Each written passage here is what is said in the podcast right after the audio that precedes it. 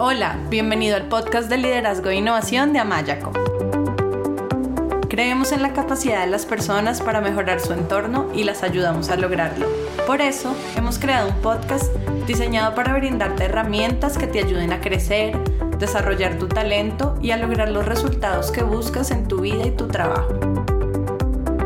Aprovecha los momentos en que haces ejercicio, cocinas o que estás movilizándote de un lugar a otro para escucharnos desde tu teléfono y aprender cosas nuevas que te enriquezcan. Nos encanta que nos acompañes hoy.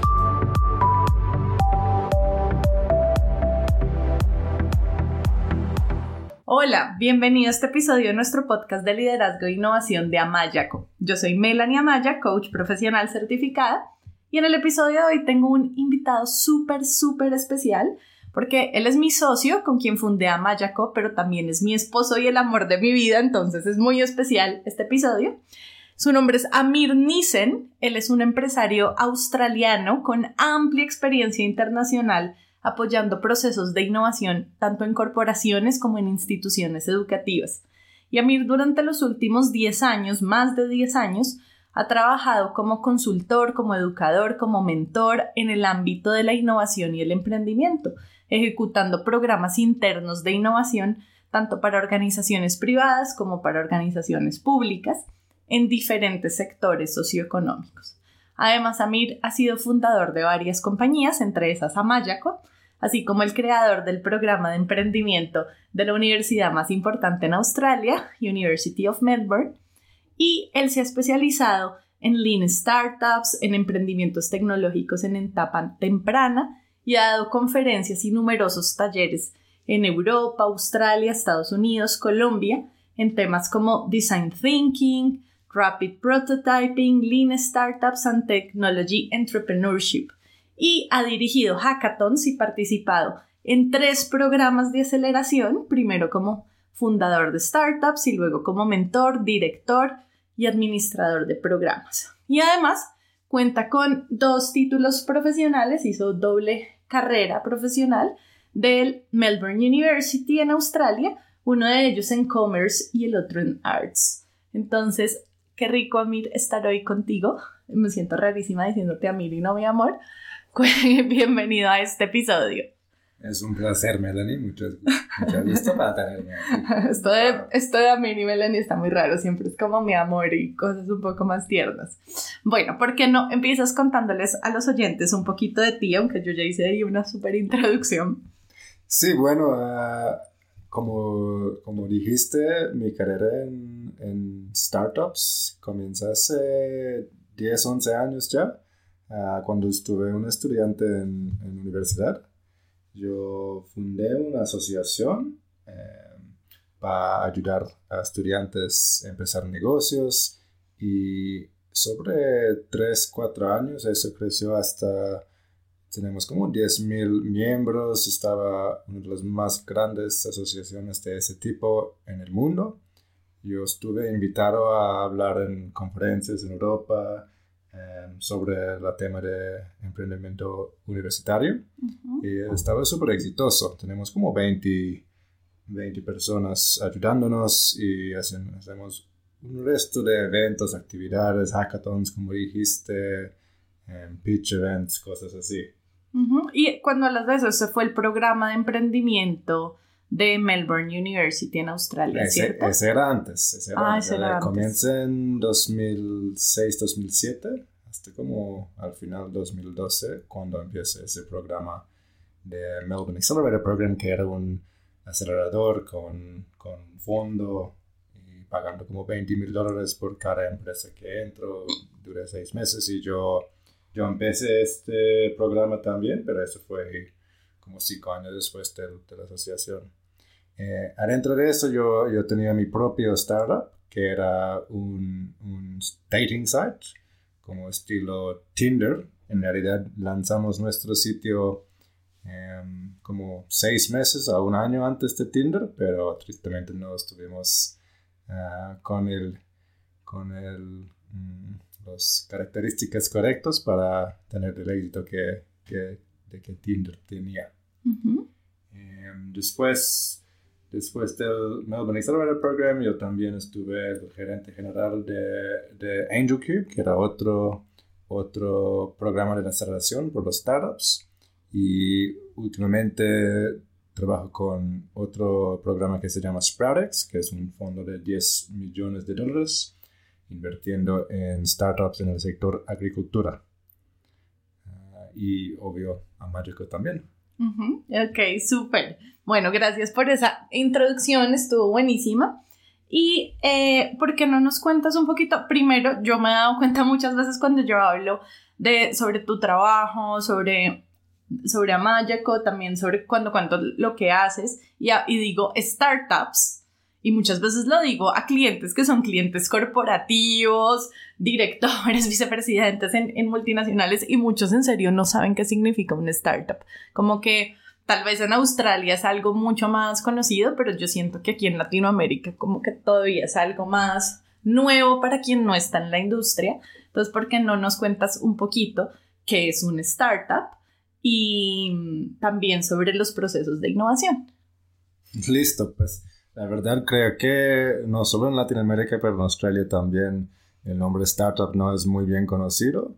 Yo creo que en Estados Unidos y en realidad en California es donde la gente en, por lo general saben que es un startup, pero fuera de California no.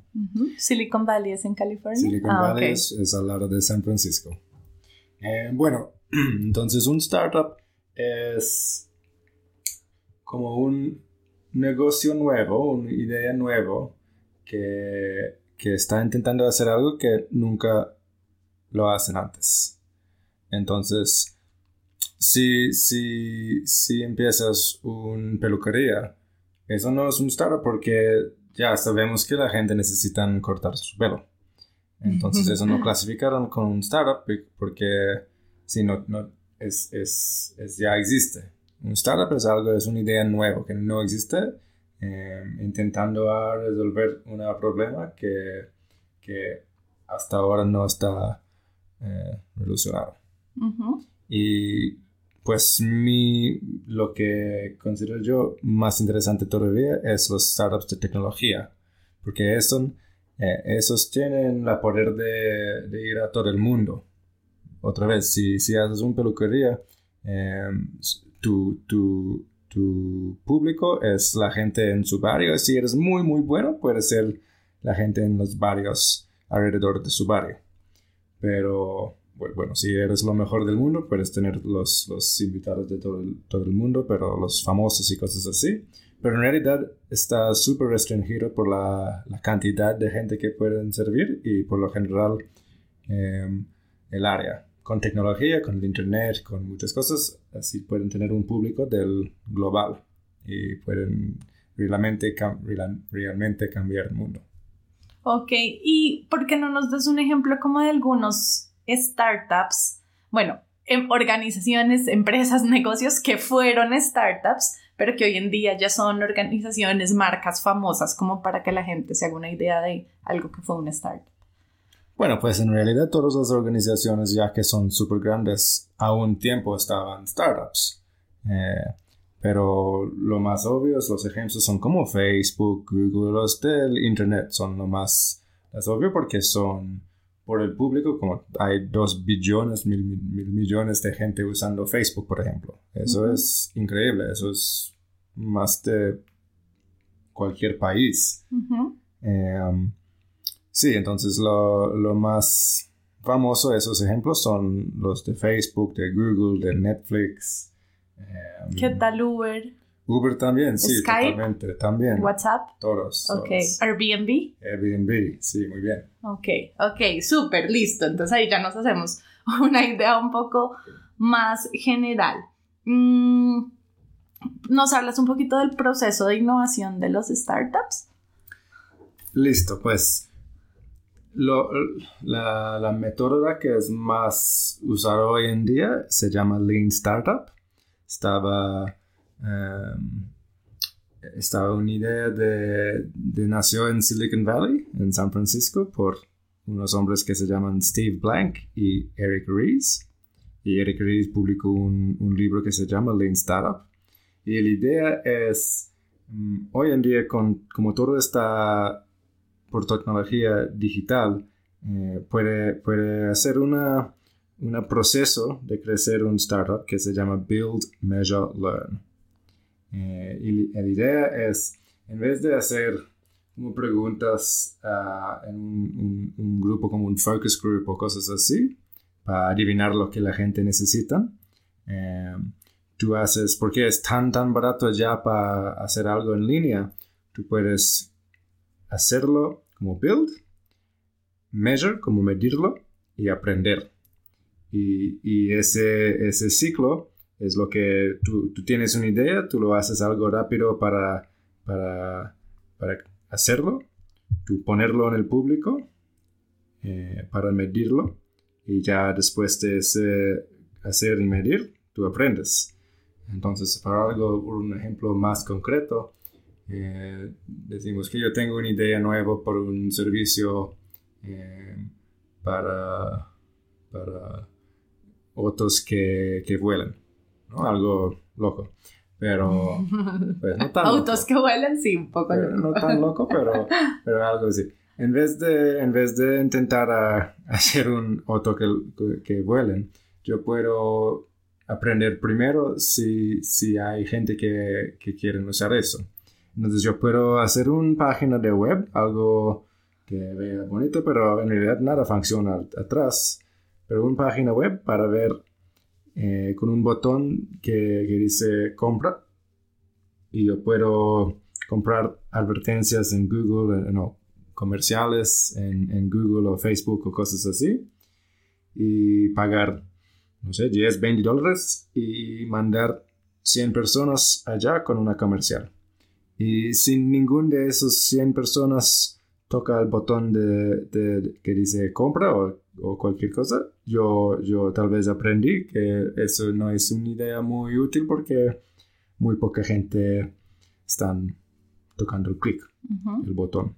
Obvio, un, un auto que vuelan no es un ejemplo muy, muy bueno, porque, muy, muy bien, porque eso suena por eso mucha gente genial y, y me imagino que, que hay mucha gente que que sí lo hagan clic en el botón, pero sí, ese es el ejemplo, ¿no? sí, súper. Claro, entonces es como ver, hacer una prueba, aunque todavía no haya construido el auto que vuela o lo que sea innovador, el bien o servicio innovador que quiero ofrecer, es como hacer una página de web y ver si, la, si realmente hay un público, un mercado para eso, o sea, si realmente hay un segmento del mercado interesado en comprar eso y así aprender, eso es lo que te estoy entendiendo, ¿es así? Es así, es así y es más porque pues antes de todo ese método era muy común por, por unos ingenieros a cerrar la puerta de una oficina y por dos años hacer una cosa antes de saber si hay un mercado. y, y, también pues ya está cambiando, pero eh, antes los ciclos de crecer de hacer cosas como un auto, un, cualquier cosa, eran ciclos de cinco años. Entonces, cuando tenía la idea para diseñarlo, para hacerlo, todo eso dura mucho, mucho tiempo. Pero ya con, con, toda esa innovación, toda esa tecnología, ya está cortando mucho y en vez de tener una idea y cinco años después tener la, la creación, tú, tú haces primero las pruebas por el mercado y y así desarrollar la idea mucho más rápido. claro, y me imagino que también así la inversión es en tiempo y en dinero es mejor, es menor, perdón, cuando haces primero la prueba para ver si, si hay un mercado interesado en comprar eso, eso novedoso que quieres vender. Sí, eso es, eso es la clave de, de la Internet en realidad, porque el Internet en realidad, porque antes sí quería hacer un negocio, tenía, necesita, necesitaba espacio, necesitaba una oficina, una fábrica, cosas así. Eso cuesta mucho. Entonces, para empezar, tenía un ahorro o tenía un, un préstamo del, del banco. Eh, hoy en día tú puedes lanzar un sitio web gratis en realidad y puede, puede con, con Facebook y todas las redes sociales pueden eh, conseguir gente que está interesado gratis también. Entonces es mucho, mucho más barato y mucho más rápido. Ok, wow, súper. ¿Y cuál es la diferencia entonces entre una startup y un negocio normal? Pues es la, es la idea de en el startup la solución del problema ya no existe o no existe en esa forma y por lo general este, la, los startups tienen algo de ver con tecnología, entonces es la habilidad de, de cambiar el mundo porque las, el público de tu, tus, tus clientes, tus customers, consumidores, consumidores pueden, pueden ser en cualquier lado del mundo. Ok, entonces lo que estoy entendiendo es la diferencia eso. O sea, uno es el startup ofrece un producto o servicio que es algo nuevo que todavía no existe. Y dos, está apoyado en la tecnología para su desarrollo, ¿sí? Sí, sí, así es. Ok, bien. Y por lo general también esos startups, según lo que entiendo, tú me corriges si estoy equivocada, se vuelven eh, negocios multimillonarios en un corto tiempo cuando son exitosos. Sí, eso por lo general es la idea. Eh, Uber, por ejemplo, como mencionaste, Uber lanzó en 2011, 2012 y ya está en no sé cuántos países, pero tiene una valuación más de 80 mil millones, creo, y está gigante, ¿no? y eso antes del Internet nunca pasaría así de rápido, nunca. Eso sería 20, 30 años para crecer el negocio. Pero, pues por el ejemplo de Uber, están usando tecnología, entonces no tienen, son, son compitiendo con taxis, pero no, no tienen ningún auto, no tienen ningún eh, conductor. en realidad ellos son la tecnología, no, ni tampoco tienen un, eh, smartphones, todo la, el público tiene los smartphones, Uber es solo una aplicación, pero el red que, que hicieron y la tecnología que, que usaron es, es, pues es una idea muy, muy eh, con mucho impacto, ¿no? Porque yo creo que en cualquier país del mundo, antes de Uber siempre estaba gente em, quejando por los taxis, en cualquier país del mundo. Para recibir más herramientas que te ayuden a generar los resultados que buscas en tu vida, trabajo y organización, te invitamos a inscribirte a nuestro newsletter. Solo tienes que entrar a nuestra página web amayaco.com y escribir tu email en la sección Nuestro newsletter. Bueno, creo que entonces ya bien, porque ya me siento también ya mucho más clara con respecto a lo que es una startup. Y yo sé que tú has sido mentor de más de 100 startups y has sido mentor de más de mil emprendedores. Entonces, cuéntanos un poco qué has aprendido de ese proceso de ser mentor de más de 100 startups y más de mil emprendedores. Bueno, especialmente en Australia, pero también en Europa, en Latinoamérica, en Estados Unidos y bueno, alrededor del mundo. bueno, ya hoy en día yo veo los startups como una colección de suposiciones. Entonces, por lo general, las suposiciones más grandes de un startup al comienzo son si esa idea realmente está, realmente está solucionando ese, el problema que piensan y si es de verdad un problema real y cuál es la manera que van a llegar a la gente. Como, como la gente van a saber sobre eso. Estas dos cosas son, por lo general, las suposiciones más grandes en cualquier idea. Porque, por ejemplo, el precio también es una suposición, pero no es tan grande. Si, si la verdad está resolviendo un, problema y, eh, hay una manera de llegar a la gente. El precio puede ser más, puede ser menos, puede ser la forma de pagar, puede ser en cuotas, puede, puede ser como una inscripción mensualidad. Eh, pero esas suposiciones son por lo general un poquito menos eh, importante al comienzo que si, si la verdad o si realmente resolver, el problema y, si hay una manera de llegar a la gente. Ok, sabes que me parece súper, súper interesante que traigas el tema de las suposiciones porque en mi trabajo como coach con emprendedores, con nuevos dueños de sus propios negocios, eh, sí, dueños de, empresas, de pymes, mm, lo que me he dado cuenta muchas veces es que algo que hace que sea difícil para las personas emprender son precisamente esas suposiciones que tienen, que muchas veces son suposiciones limitantes de esto es muy difícil, esto no es posible. Y en general en el emprendimiento y en el liderazgo, y cuando digo en el liderazgo me refiero en la capacidad como de, de alcanzar, de, de generar una visión inspiradora del futuro y materializar esa visión y alcanzar esas metas, es importante hacer ese proceso como de ser consciente de qué suposiciones tenemos y cómo esas suposiciones pueden estarnos limitando para salir de nuestra zona de confort hacia alcanzar nuestras metas. Entonces me parece muy chévere que traigas eso de, de una colección de suposiciones. Y como, bueno, ya que también hablo un poco del liderazgo, y este podcast también es sobre liderazgo principalmente, ¿cómo, cuéntanos cómo es el liderazgo de los startups y cómo es diferente, digamos, liderar una startup a un negocio más convencional?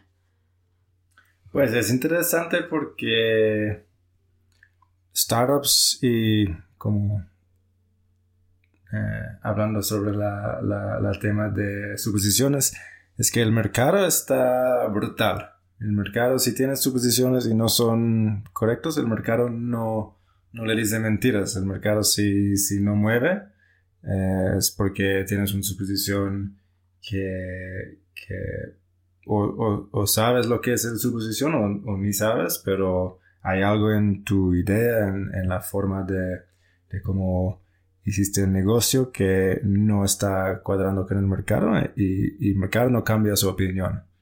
Em, pues no, no, en el corto plazo, tal vez en el largo plazo sí, pero en el corto plazo no. Eh, y por la tema del liderazgo, pues al comienzo, al comienzo, los startups solo son unas pocas personas. Em, a veces solo son una persona. Entonces es más como el liderazgo de de motivar, de, hacer como... Tiene que ser muy optimista y, un poco, como decimos en inglés, foolish. Un poco como si sabías la cantidad de trabajo que tenía que hacer para eventualmente lograr eh, con tu idea, nunca empeces, porque, porque está tan riesgoso y tan, tan duro del trabajo y, y tantas duras y, y es que tú estás diciendo, pues, el mundo, yo, tú ves el mundo en una cierta, cierta manera y tú crees que, bueno, esta cosa que no existe, yo voy a ponerlo en el mundo. Eso es muy difícil. Em, y, y, pues, no sé si es liderazgo, aunque si tienes esa visión, es, eso es una de las partes más claves que el liderazgo, ¿no? De tener una visión de, de, la gente van a seguir. Um, bueno, entonces esa parte es clave porque si no puedes comunicar su visión, no va a tener gente para apoyarte y, necesita gente para apoyarte. Eh, lo más... Es que lo más diferente es que cuando estás en un negocio establecido, es que las cosas son... ya son hechos, entonces no hay tantas dudas. Y cuando es un startup, cada, cada cosa que que, pasa, que es bueno o que es malo, es como un roller coaster, como un... Una, ¿cómo se dice? roller coaster, una montaña rusa. Montaña rusa, sí, es que cuando, cuando habla con una cliente en potencial y, y, va bien y el cliente está positivo, tú sientes que vas a cambiar el mundo, pero eh, la próxima tarde cuando la cliente, pues la potencial cliente llama y dice, pues no, no, no va a hacer esto, tú, tú estás pensando que eso es lo peor que lo puede pasar, yo, ese es un fracaso, gasta 10 años, 2 años de mi vida haciendo eso, no, no, no, ¿qué estuve pensando? ¿Por qué no, no hice un, trabajo normal como el resto de la sociedad? Hmm. Sí, y me parece que has hablado como de varias cosas importantes que quiero rescatar. Una es el tema de, de la motivación y como el autoliderazgo, como eh, implica formar tu propio negocio y formar una startup, específicamente en este caso, eh, implica estar muy motivado con respecto a aquello que quieres hacer, como obviamente tienes que salir de tu zona de confort, obviamente salir de la zona de confort implica sentir ciertos tipos de emociones que no son tan cómodas, implica enfrentarte con creencias y con pensamientos que pueden ser difíciles, que pueden ser limitantes implica cometer errores y aprender de los errores. Eh, entonces, creo que ahí como el mindset, como la mentalidad de la persona es súper importante porque es, por un lado, tener claro, ok, cuál es esa visión inspiradora. Esta es mi visión inspiradora y porque esto es importante para mí en, en los procesos que yo hago con mis clientes de coaching y de liderazgo. Hablamos un montón del propósito y de los valores, o sea, mi propósito de vida y mis valores son en últimas los que me dan la motivación para salir de la zona de comodidad y llevar un proyecto de vida adelante. Y cuando hablamos aquí de valores, no hablamos de los valores éticos y morales, sino lo que es importante para mí. Entonces, cómo em, esa visión inspiradora que yo tengo de ese startup, de eso que quiero lograr, eso nuevo que quiero poner en el mundo, como dices tú, cómo eso está alineado con mi propósito de vida y mis valores para que en los momentos en que cometa errores, en que las cosas no salgan como yo quiero que salgan, pues ese, ese, ese, esa gran visión, ese gran propósito sean lo que me motiven a, a seguir adelante y pues a poner todo el trabajo duro y todas las horas y el esfuerzo que, que implica sacar adelante un negocio y una idea, ¿no? Y creo que también ahí es importante como el, desde ese mindset, desde esa mentalidad, como aprender a ver cada cosa que pasa como un aprendizaje, los errores como aprendizajes o los intentos fallidos como aprendizajes y no como fracasos, porque si no, pues la motivación se te va al piso, ¿no? Y es, y es más bien como saber que es normal que estás intentando hacer totalmente algo nuevo y pues posiblemente todo no te va a salir perfecto de una, entonces como tener esa tolerancia a, los errores y esa mentalidad de unas, como dice el dicho, unas veces se gana y otras se aprende, ¿no? Entonces creo que esa parte es bien importante, como ese autoliderazgo y esa fortaleza que el emprendedor líder necesita desarrollar, esa fortaleza interna de, de, aprender a manejar su mente y sus emociones de una manera que, que lo ayude a seguir adelante y a seguir saliendo de esa zona de comodidad. Así que bueno, me, me gustó mucho como esos elementos. Y, y, por eso es tan importante tener cofundadores, porque uno nunca va a ser siempre motivado, motivado, motivado, menos con las cosas que pasan durante el startup. Entonces, si tienes un equipo, un, un, unos un cofundador, unos cofundadores, eh, eso es clave porque así pueden ayudar uno al otro para mantener esa motivación, para para asegurarte que no estás loco, que sí estás haciendo una cosa que sí estás resolviendo una problema que sí existe. Eh, y otra cosa es que por lo general los, los emprendedores, especialmente los, los, los de, que están haciéndolo por la primera vez, por lo general están resolviendo su propio, un problema que es su propio problema, un problema que ellos en su, en su vida, en su trabajo, han experienciado ese problema y por eso tienen, ah, ¿por qué alguien no hace eso? Y buscan por lo general por unas soluciones y cuando no encuentran, a unas pocas personas dicen, bueno, yo voy a hacerlo. Mm, mm. Y, y, me gusta lo que dices porque es como también la importancia de, de formar un equipo con, o sea, de saber formar con quién, for ay, no me enredé, saber con quién formas ese equipo, ¿sí? Digamos, en nuestro caso con Amayaco, eh, es muy chévere porque además de darnos como esa, ese apoyo y motivación cuando el otro lo necesita y también como de tener conversaciones significativas donde se pueden desafiar esos supuestos y esas creencias que cada persona tiene, es también la importancia de tener habilidades complementarias, ¿no? Creo que eso es súper, súper importante cuando tú buscas un, un socio, un, un, un, cofundador, como pues en nuestro caso.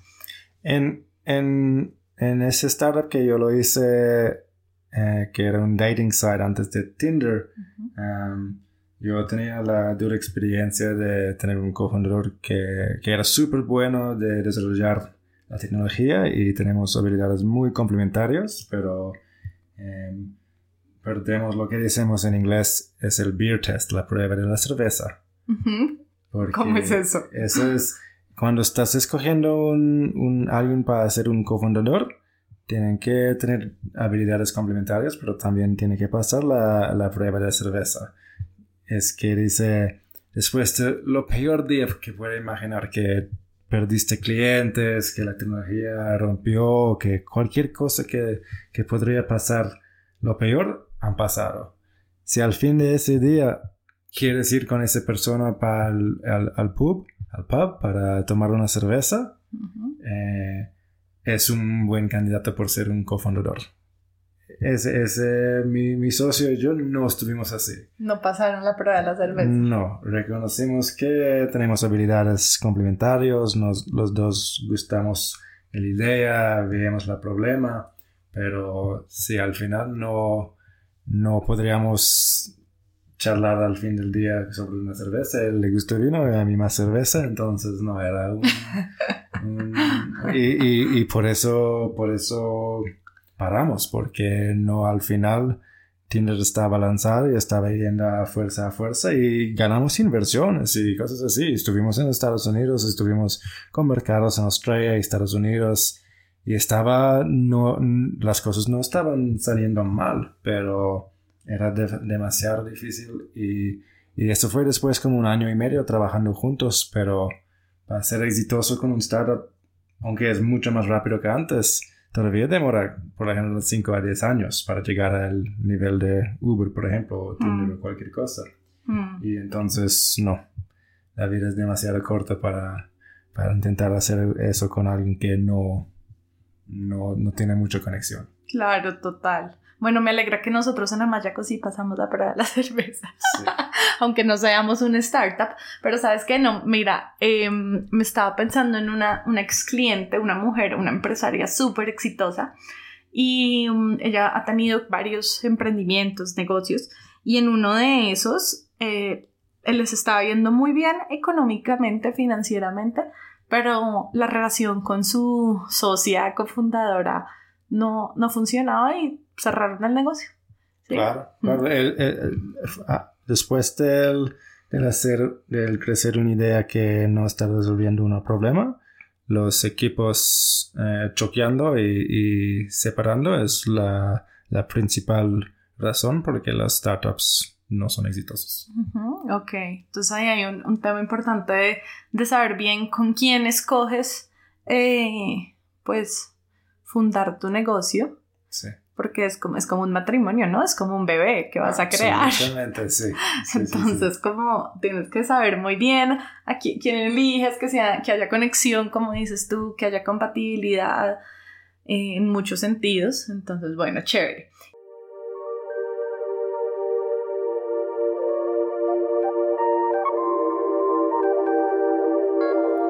Si quieres escuchar más episodios y descargar de manera gratuita libros y material electrónico sobre liderazgo, inteligencia emocional, coaching, equipos de alto desempeño y otros, te invitamos a visitar nuestra página web amayaco.com.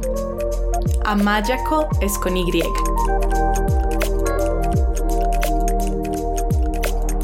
Y bueno, saliéndonos un poquito de, esas preguntas, vámonos a algo que yo creo que a nosotros, nuestros oyentes, eh, nuestros clientes, muchos, pues una parte son emprendedores, porque nos hablas un poco de cuáles son las diferentes maneras de obtener financiación. Bueno, hay, hay dos maneras, decimos, principales. Uno que se llama bootstrapping, que es con las ganas del negocio, crecer su negocio. Eh, como yo ya vendí ese papel por 5 dólares y yo invertí ese 5 dólares a mi, en mi negocio. Ah, ok, o sea, todo lo que gano, volverlo a invertir en el negocio. Ah, sí. Esto obviamente es, es una manera que todos pueden hacer, pero es mucho más despacio eh, en, en, en, crecer un, negocio al, al, tamaño de Google o Facebook o cosas así. El otro es es como el venture capital, em, que es, es unas, unas etapas de...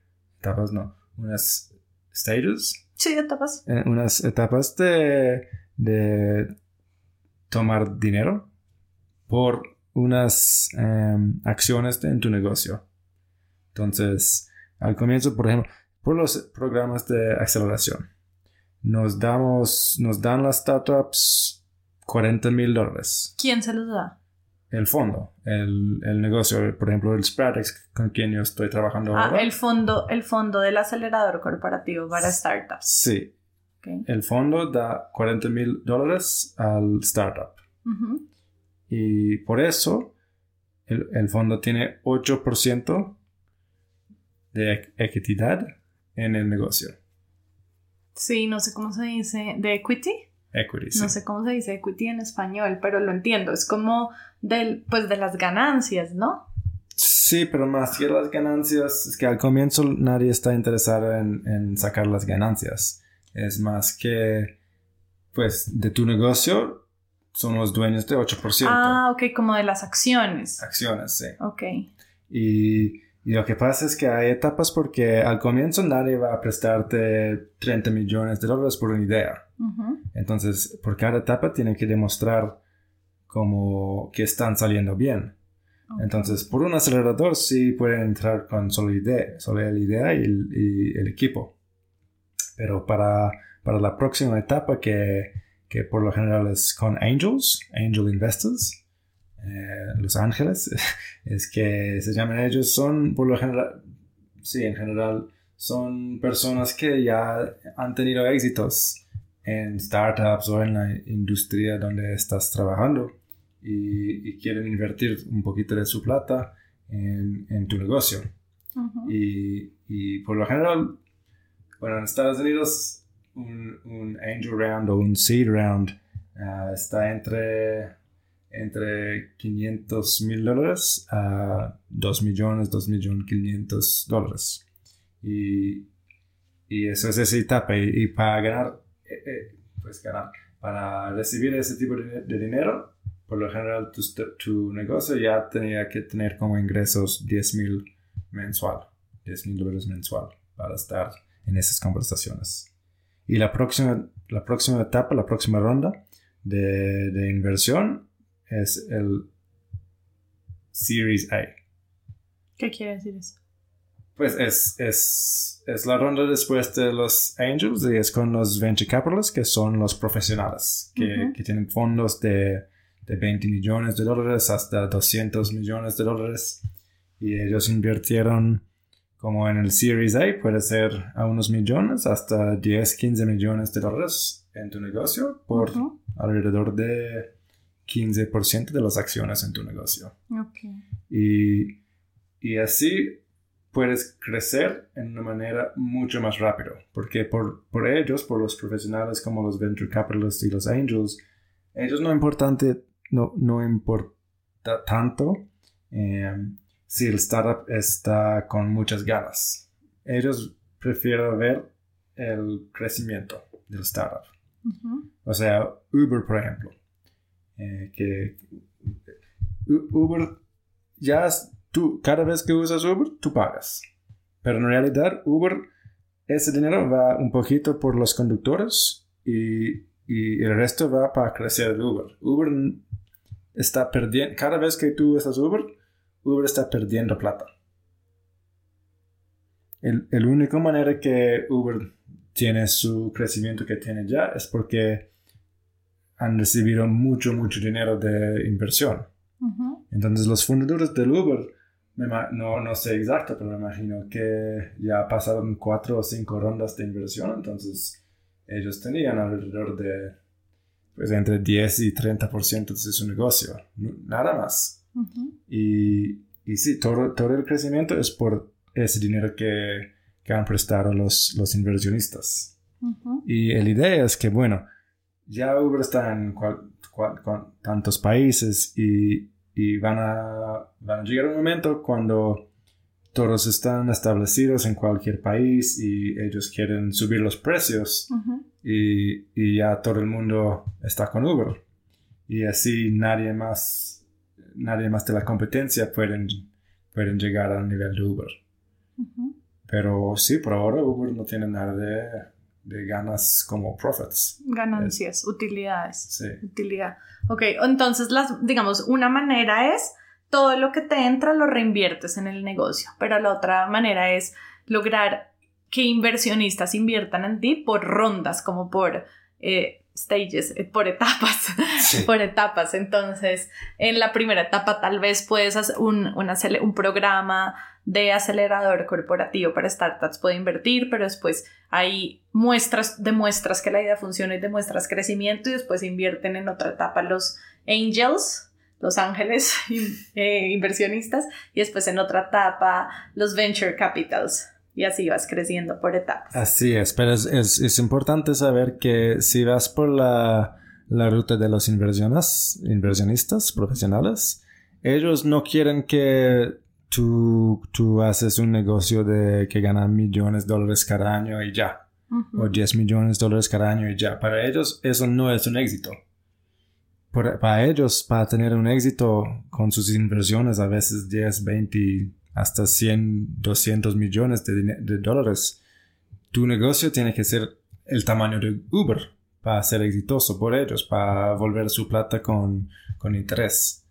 Entonces, si estás, eh, si estás en ese camino, está, está porque no quieres solo hacer un negocio exitoso, es porque quieres hacer un negocio que está exitoso por el nivel mundial o por lo menos por el país. Ok, bueno, y ahora que hablas de país y a nivel mundial, tú, bueno, vienes, eres australiano, vienes tienes un background diferente, una cultura diferente y has trabajado con muchísimos startups en Australia, Estados Unidos, Europa. Entonces, teniendo en cuenta eso, ¿qué oportunidades ves para los startups en América Latina en estos últimos años que has vivido acá? Bueno, que hemos vivido en Brasil y en Colombia. La verdad, yo veo mucha oportunidad porque la, una de las diferencias más grandes es que en Australia, en Estados Unidos, en Europa, muchas partes de Europa, antes de, de tener esos smartphones y el Internet, más o menos todas las personas tenían computadores en casa con internet. Entonces por 20 años, ya como 25 años, estaban creciendo la infraestructura, como todas las maneras de pagar, todas, todas las apps, todos los sitios. El, el, internet es principalmente en inglés. Hay cosas en otros idiomas, pero principalmente es en inglés. Eh, aquí en Latinoamérica lo que veo es que hay mucha, mucha gente que ya está en Internet. Ya está en Internet porque tienen celulares como smartphones. Pero mucha gente antes o no tenía un computador en casa o lo tenía uno por familia y no tenía Internet o tenía Internet hace muy pocos años. Entonces tiene todo ese mercado de, pues Latinoamérica tiene 100 millones de personas y todo ese mercado ya está en los últimos años llegando al Internet. Y no existe toda esta infraestructura no exista ni la, la, décima de aplicaciones y cosas así que hay en inglés. Pero la gente tiene los mismos problemas y, podría decir que mucha gente acá tiene, tiene más problemas en otros problemas que en otros países. Entonces, si los startups son resolviendo problemas y hay muchos problemas acá y no hay la infraestructura, no hay la cantidad de aplicaciones y cosas que existen en otros, otros mercados y otros países, para mí significa que hay mucha, mucha oportunidad. Y yo he visto, he visto y he, charlado con, con startups que están aquí, más o menos están tomando las ideas que tienen éxito en Estados Unidos y están eh, aplicándolo acá y están teniendo muchos éxitos. Mira como, pues, en, yo sé que en Colombia, Argentina, México y no sé cuál otro país hay, hay un startup que se llama Rappi Rappi, sí. Rappi, y eso es ya, ya tiene un valor más de billón de dólares. No sé cuántos pesos son, pero son súper exitosos, son creciendo muy rápido, son un, un poster child por los startups en, en Latinoamérica. Y esa idea es, es, ya es viejo en, en, Estados Unidos, en Australia, en otros lugares. Entonces sí hay mucha oportunidad. ok, y bueno, teniendo en cuenta eso, como ¿Qué technology trends o como tendencias tecnológicas eh, crees que mm, es bueno como ponerles atención y como sacar provecho de ellas? pues yo sé que unas tecnologías como el blockchain y el cryptocurrency están muy populares, pero todavía estamos esperando por el la buena de esta tecnología. Por ejemplo, con el internet eso ya existía por unos por años, 10 años puede ser. y no estaba para nada popular. La, la killer app, como, como nos decimos, em, el killer app por internet, al primero era email. Antes del email, el internet era una manera de compartir em, files, pero archivos. archivos, pero estaba súper académico y nada, nadie estaba usándolo no estaba muy popular. Eh, pero ya llegó email y eso cambió. Y el segundo killer app por el internet era websites y un web browser. Eh, pero eso ya, pues yo creo que el internet estaba desarrollado en los 80s, pero los primeros web browsers no, no existieron hasta como los 90s. Entonces habían 10 años han pasado. Ah, y esos 10 años eran importantes porque había gente desarrollando sus páginas, cosas así. Y sin las páginas así, un web browser no sirvió. Pero sí, entonces por el blockchain, yo creo que ya cryptocurrency es una, una manera de usar esa tecnología, pero el segunda killer app, como el email y el, el web browsing, ya todavía no han llegado. Y no sé cuándo va a pasar, entonces yo no soy tan... Eh, tan, tan emocionado sobre esto porque yo creo que puede demorar todavía muchos años, tal vez nunca llego. Eh, lo que yo sí estoy muy emocionado es por los smart glasses. Es que ya tenemos smartphones, solo tenemos eso y, y son maravillosos, son una tecnología impresionante. Y ya tenemos los relojes también de Apple, pero lo que van a llegar en los próximos años son los, los smart gafas, smart glasses. Y, y no, no como una realidad virtual que está súper inmersivo y piensas que, es en otro, que estás en otro mundo. Eso sí, sí también están en el mercado, pero las, las eh, avanzas en la tecnología para llegar a, a un nivel así cuando olvidas dónde estás. Eso todavía hay mucha tecnología que tiene que, pues mucha ciencia, muchos descubrimientos que tienen que pasar. Pero smart glasses, para tener utilidad, para, simplemente para no tener que poner tu mano a tu cara por cuántas horas de charlar con tus amigos, de hacer cualquier cosa, o eso es, esa experiencia ya está normalizada por nosotros, pero en realidad no es cómodo y, no es tan útil. Ni tampoco estar con la cabeza hacia abajo mirando la pantalla. Exacto, exacto. Entonces los smart glasses, aunque no van a estar tan impresionantes en tema de cosas que no podríamos hacer antes en, en, la tecnología, en la inmersión realidad, eh, la utilidad va a estar súper. Y entonces yo, yo podría ver que en 5 a 10 años, en vez de ahora cuando estás en el, en el metro y veas todo el mundo con, con su cara en su celular, no vas a ver, vas a ver muy pocos celulares y todos van a estar con gafas. Eso yo creo que es un super oportunidad, pero y, va a llegar en los próximos años. Ok, súper. Bueno, chévere para tener ahí en cuenta esas smart glasses o gafas inteligentes.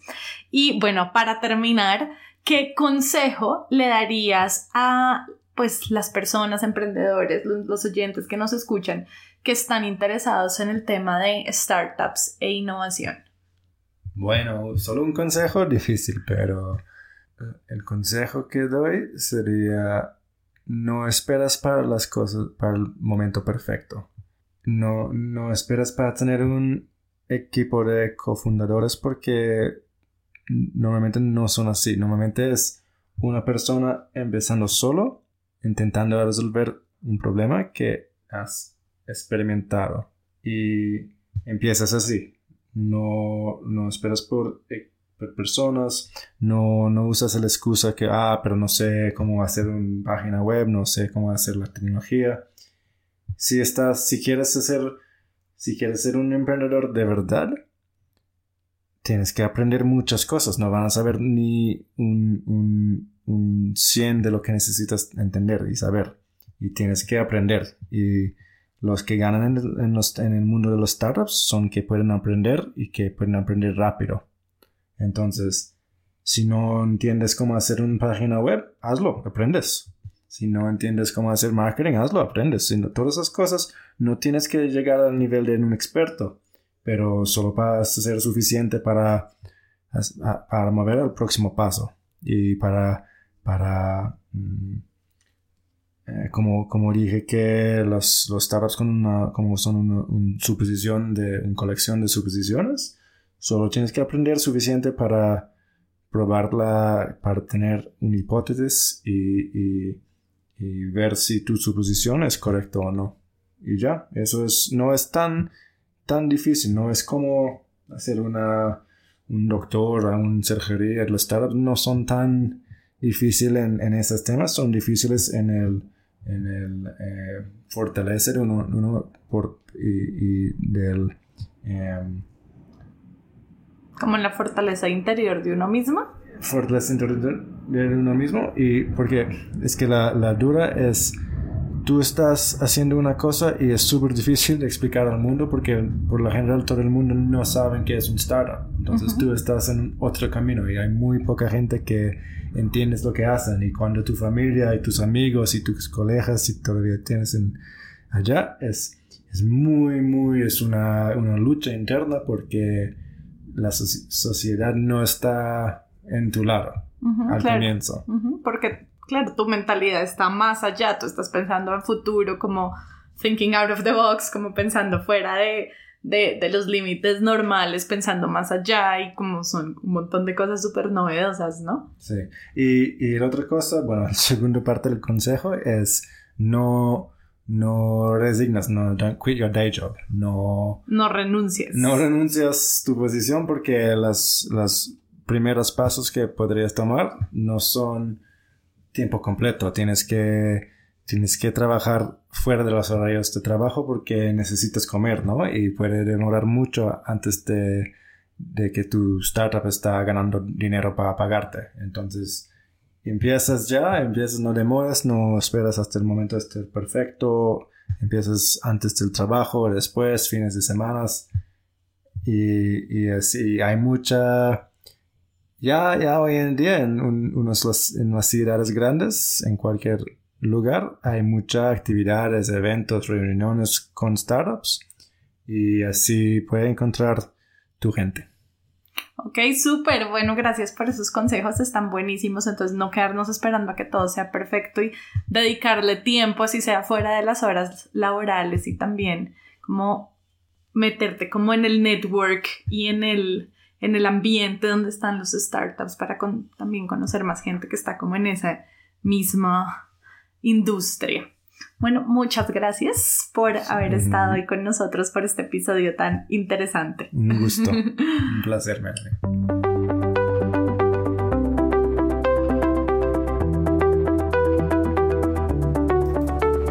Gracias por acompañarnos en el episodio de hoy. Esperamos que te haya gustado. Si quieres que más personas se beneficien con este podcast, te agradecemos que lo compartas con otros y que dejes una reseña de 1 a 5 estrellas en la plataforma desde la cual lo estás escuchando. Si quieres seguir aprendiendo, te invitamos a escuchar nuestro podcast, a leer nuestros artículos y a inscribirte a nuestro newsletter en el blog de Amayaco. amayaco.com slash blog. Tu opinión es muy importante para nosotros Cuéntanos qué te ha gustado y qué quieres escuchar dejando tus comentarios en el blog de Amayaco. Y si tienes preguntas o quieres hablar con nosotros, escríbenos a hola.mayaco.com o vía Twitter arroba co-al amaya. Esperamos escuches nuestros próximos episodios. Chao y hasta la próxima.